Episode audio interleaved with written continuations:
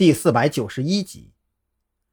王主任，既然你今天肯出来见我们，何不坐下来，咱们再深入的聊一聊呢？我们只是担心亲人在医院里住不习惯，你带我们进去看看，也不会有任何损失，不是吗？张扬如此说着，慢条斯理的取出钱包，从中取出一张银行卡。假如说之前的话是暗示，那么现在的动作可就是直接摆明了。王主任有些心动，可他一想到刚才把话说的那么绝对，这要是扭头再坐下聊聊，会不会显得自己有点太贪财了呢？可转念一想，人活一世，不就是为了房子、车子还有票子吗？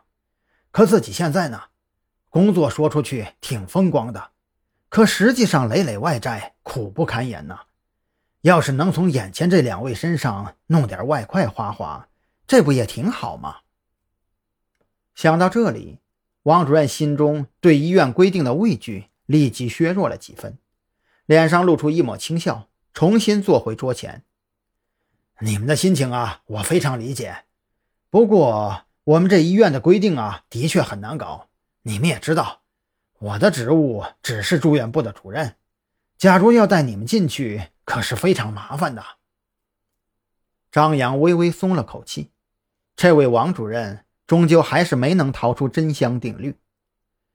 王主任，你说的这些我都明白，只要你愿意带我们进去，绝对不会让你难做。需要多少，你说个数吧。蓝雨桐抢过了话头，手指不经意的在桌子上轻扣着。王主任心里也有些没底。主要是这样的事儿，他也是头一回遇见。该开口要多少钱，对方的底线是给自己多少钱，他都是两眼一抹黑，只能在心里预估了一个价位，尝试着伸出五根手指。